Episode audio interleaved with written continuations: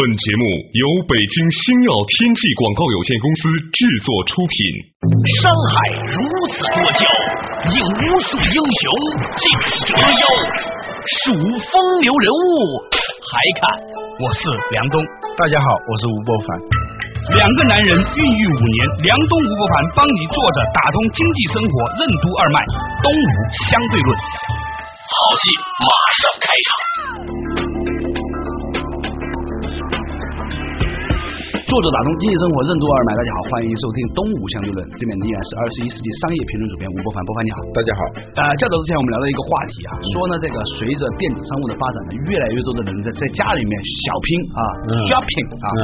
同时呢也在家里面的工作，比如说呢在家里面买点东西啊什么的，嗯。就变成是在家里面的一个创业环境了。宅。男宅女。啊。啊，过去说你天天在家里头那种作家是吧？对啊。那种寓工，对。哎，现在你很难说他是社会闲散人员是吧？人家照样有很体面的工作，就是在家里头，对买什么东西不用去逛商店，对只要订一下就会送上门来然。后在家里面再写点东西啊什么的，是吧？嗯如果按照这样一个逻辑的话，我们这个城市最后就全部变成公寓了。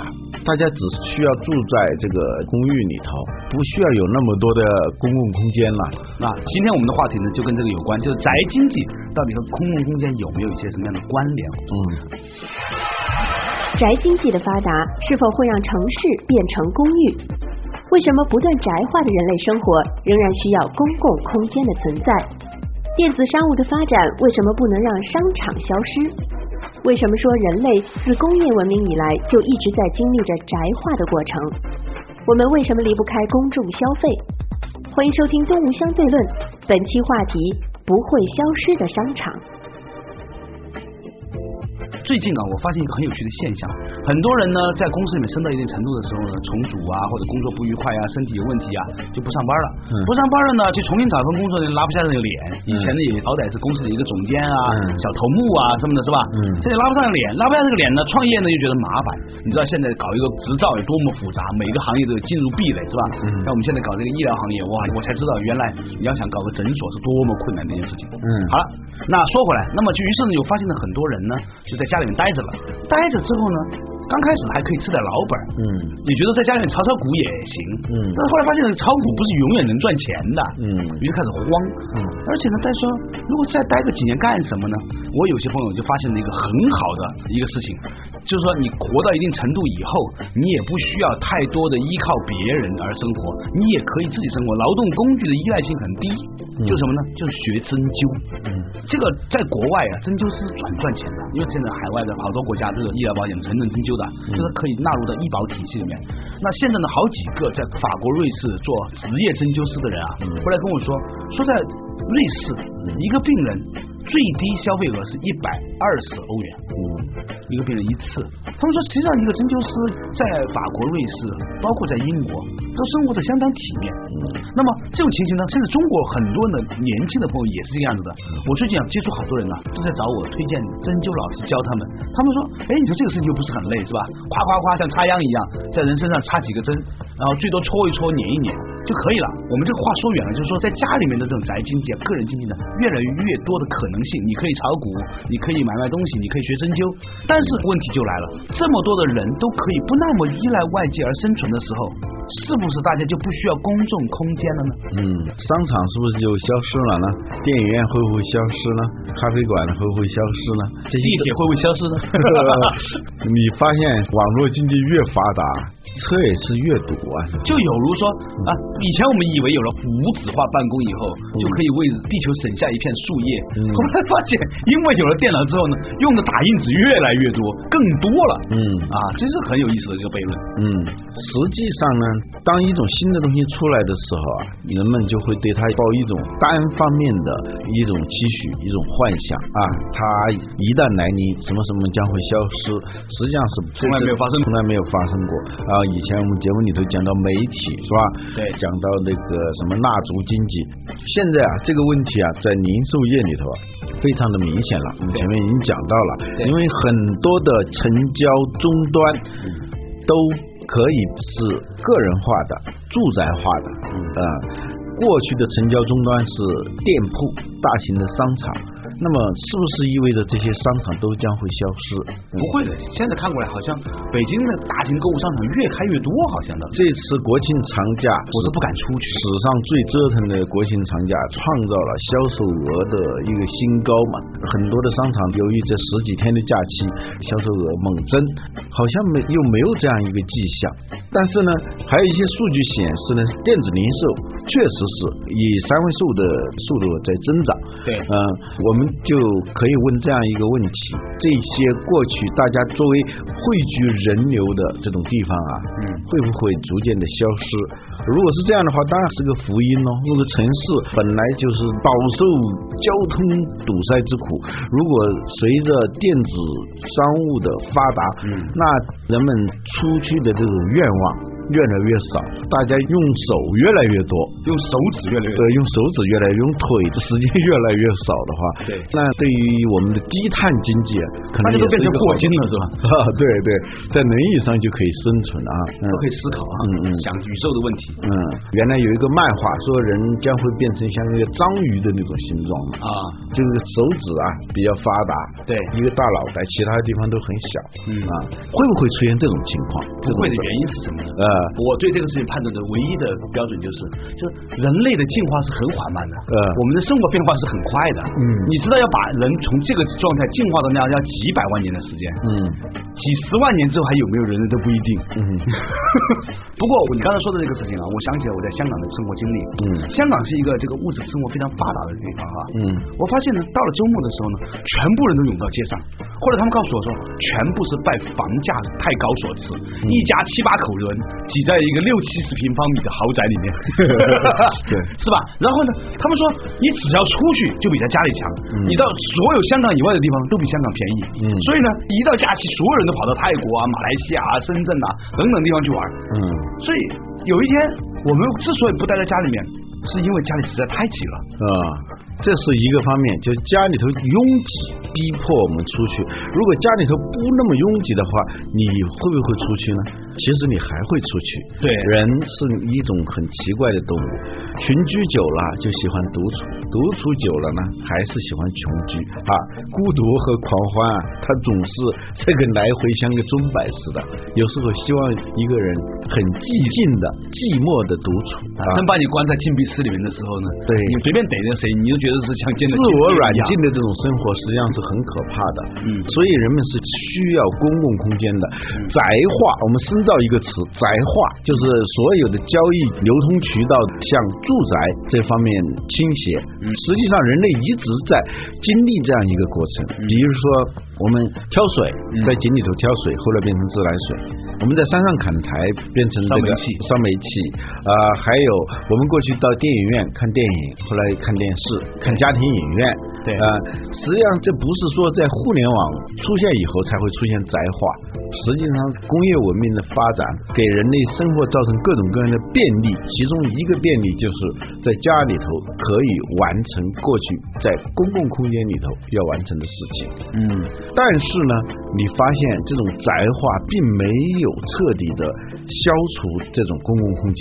举一个最极端的例子，就我们每个家里头都有厨房，对，都有餐厅，但是呢，尤其是在广州，你就知道了，那个饭馆啊，一个接一个，一个接一个，对，吃了这么多年，越开越火。过几天你就发现那个街口那地方又出来一个新餐厅，没有因为你在家里头可以煲汤啊，可以做这种宅化的生活方式啊，而公共的就餐的这个场所会越来越萎缩，没有出现这样的情况。我觉得这是一个很有趣的悖论，是吧？嗯啊，电影院也是，你这十年以来电影院越来越多啊，最近这两三年中国的院线建设好像说是井喷期，我觉得是啊，对对对，一天。要增加多少块那个银幕啊？对，过去是很多人纷纷从电影院回到家里头，因为有了所谓的家庭影院，对，有了电视。但是呢，现在是有一个强大的这个回流的趋势，非常明显。而且呢，就是现在看电影呢，变成了一种家庭消费。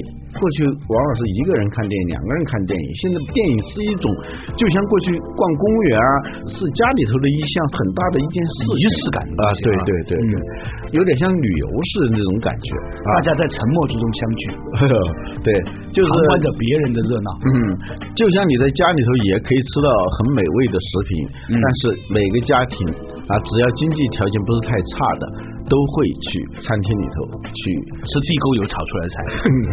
而且你发现公共的就餐场所啊，再细分起来是很不一样的。对，有的是完全是充饥的，在街口你有个小门面，就在那儿卖盒饭，也有这样的。再往前走两步呢，又有肯德基，有肯德基地方呢，一定有麦当劳，这都是快餐，是解决一个基本的就餐问题的，对，就是充饥国府的这样一种功能。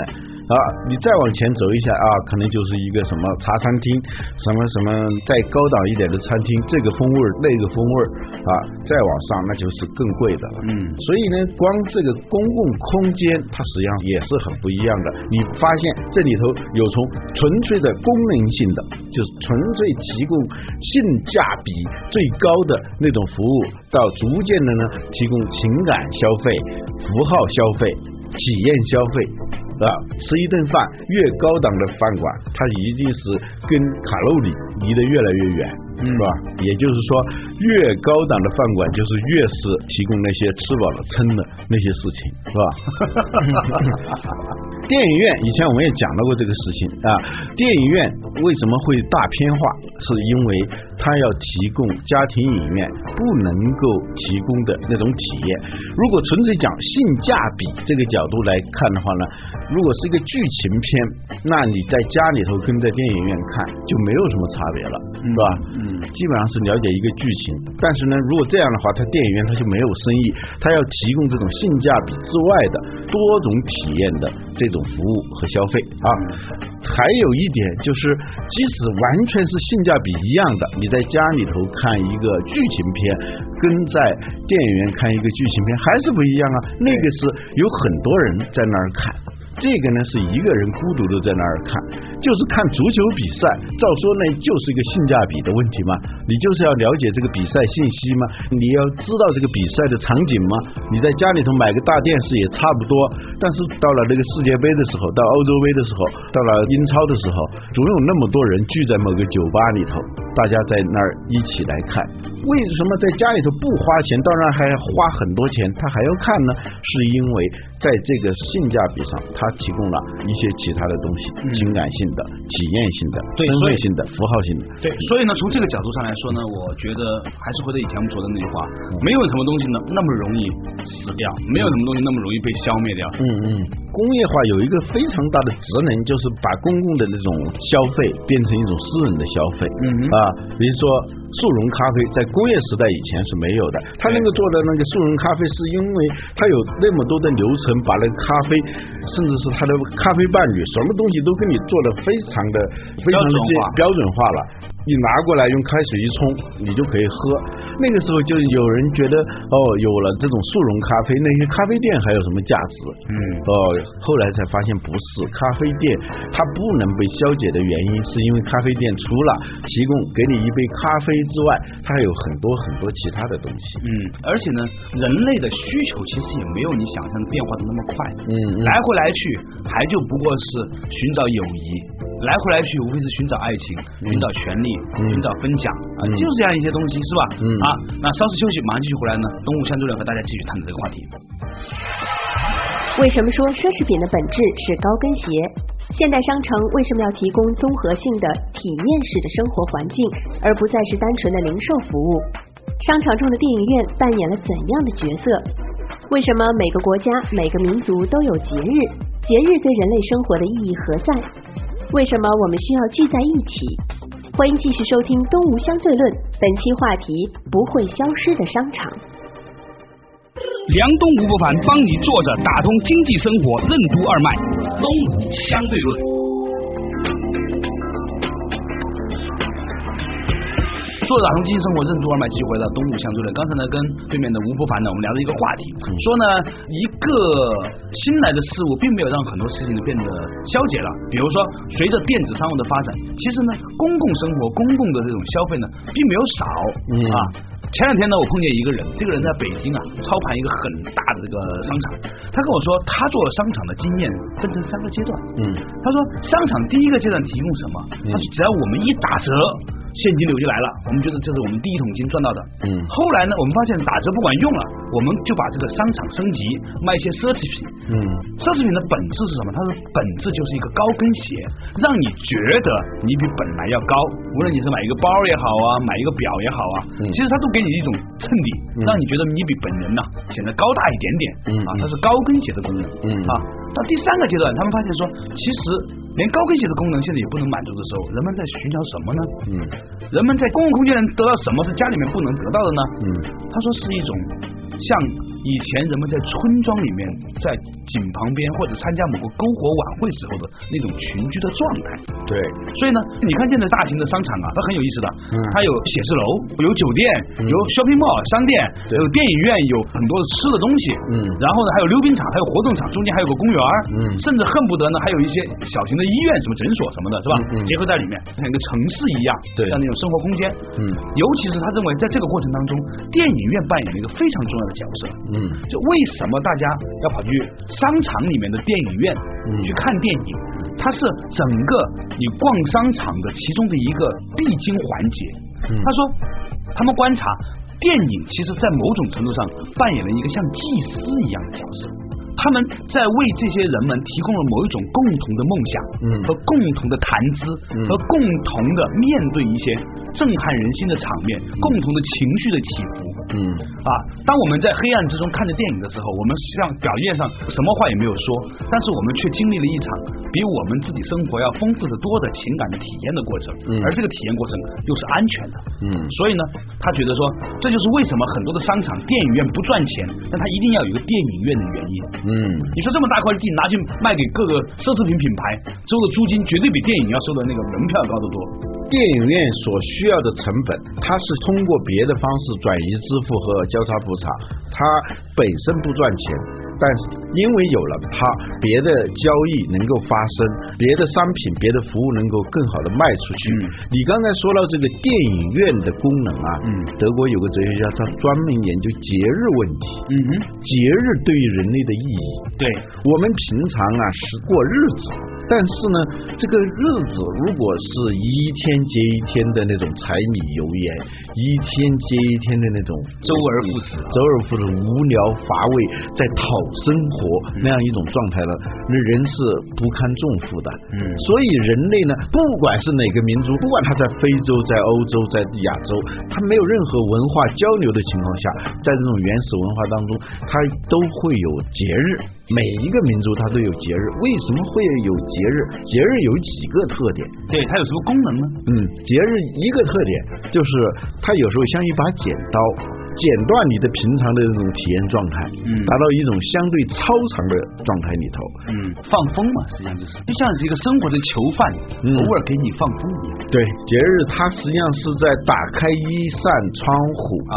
或者是打开一扇门，让你从这个黑屋子里头，平常乏味难耐的，天天如此，月月如此的这样一种生活呢，出去对体验一下，也就是你说的放风的状态。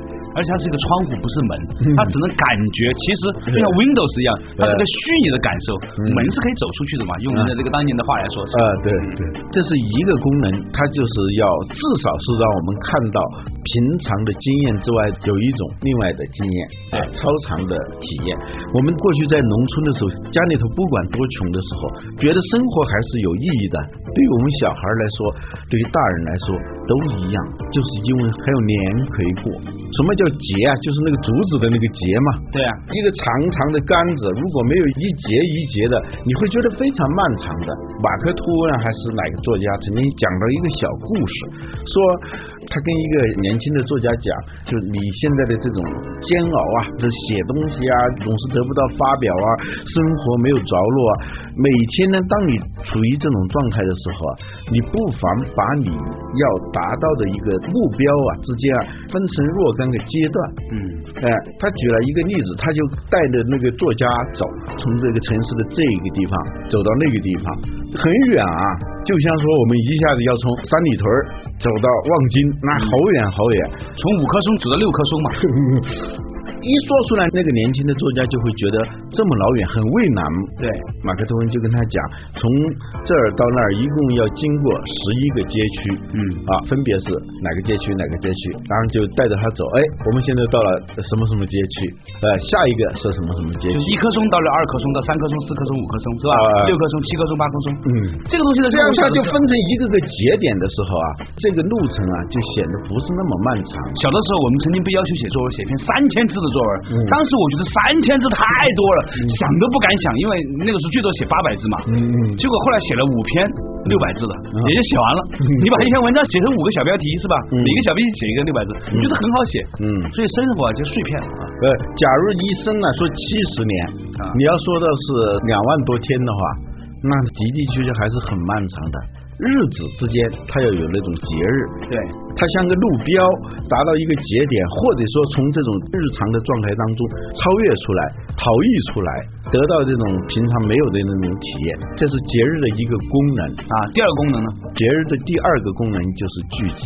嗯，我们平常的日子都是各干各的事儿，对偶尔呢，因为一件工作，有些人聚在一起，但是所有的人，周围整个社区的人，你的生活世界的很多人，在那一个日子里头都能够聚到一起，即使不能聚到一起的时候，也会互相表达什么问候啊，使得大家有一种共在，同时行共在的。啊，每逢佳节倍思亲。为什么倍思亲呢？是因为在家里面方便对你不在家里头，所以节日呢，它是提供一种改变平时在孤立的状态下那种独处的，或者说不得已的那种工作上那种简单的接触，而达到一种聚集。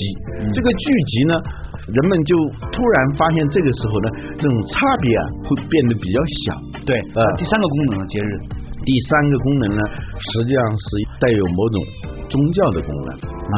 这个宗教可能是一个泛化的宗教，打引号啊，打引号的宗教。这个宗教是什么呢？是大家聚在一起啊，不仅是身体聚在一起，在某种程度上是灵魂聚在一起，就是感同身受、心聚到一起的这种感觉。所以在希腊有很多悲剧啊、喜剧。我们过去以为这种悲剧、喜剧，就是因为希腊重视文化啊，重视文艺青年比较多。呃，文艺青年比较多，不是这样的。实际上是每一个悲剧、喜剧，它都是为一次宗教的节日而定制的。大家就在那儿上演，都是在说这些诸神的这些故事。它是先要有合唱队的，在那后面就在唱，嗯，那种合唱啊，那种声音发出来，我们到跟阿凡达一样。啊，对，所以呢，就是说，实际上人类的变化是没有多大的。嗯你现在看过来，你今天仍然会被阿凡达所感动。嗯几千年之前，在希腊、在埃及、在印度、在中国的某一个村落里面，嗯人们都在做的差不多的事情，大家觉得我们是一体的，We are the world, we are the children，是呃吧？，对，鲁迅的小说里头，我印象最深的就是那个社戏啊，这个社戏呢，其实呢是我们中国一种特定的节日的文艺演出了。嗯，它本身“色”这个词，它是一个祭那个土神嘛，对一个四字旁土嘛。对，所有带四字旁都是跟宗教有关的，是吧？对不仅仅神那个字，就社也是这样的。对它都为了祭一个神，大家就都聚在一起看一个演出。这个演出呢，它把你带到一种跟平常不太一样的这种心境我。突然感受到“社会”这两个字啊多么具有宗教感呢？对啊，你说吧？因色而会，对呀嗯对对。所以人呢，他是独处的动物，但是它更多的是社会的动物，或者说是一种群居的动物。所以节假日扮演三种角色，嗯对不对？这个三个功能，嗯在现代社会里头呢，由于宗教消失了，嗯啊、或者说它变得无形了，嗯但是呢，人们这种欲望还是存在的。对呀、所以呢，现在的节假日尽管是一种世俗色彩非常浓的，比如说圣诞节，不就是消费节？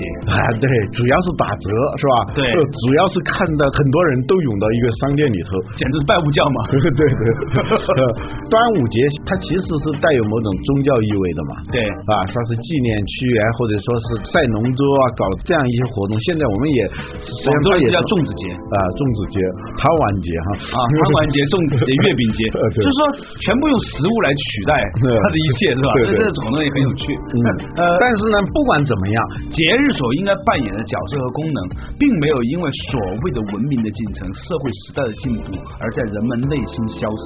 原因是什么？就是人类基本的愿望、欲望，它没有消失。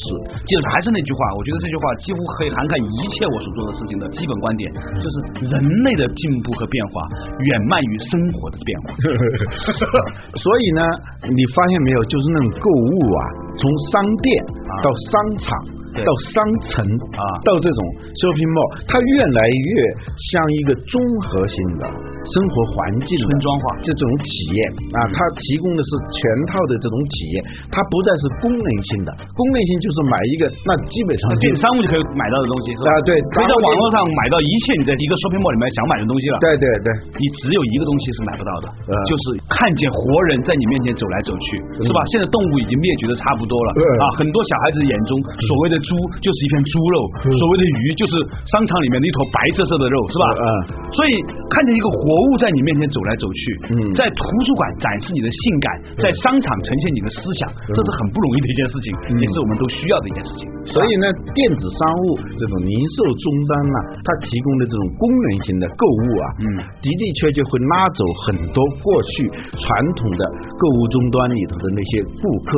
对。但是如果传统的这些终端里头，它能够很好的反省自己，除了提供功能性的满足之外，它还能提供其他什么样的满足？嗯发掘人类内心的那些隐藏着的亘古不变的那些愿望，嗯做一个很好的设计的话，他们又会重新回到这个好像是已经过时的这样一个场所里来，因为私人空间再发达，不可能替代公共空间。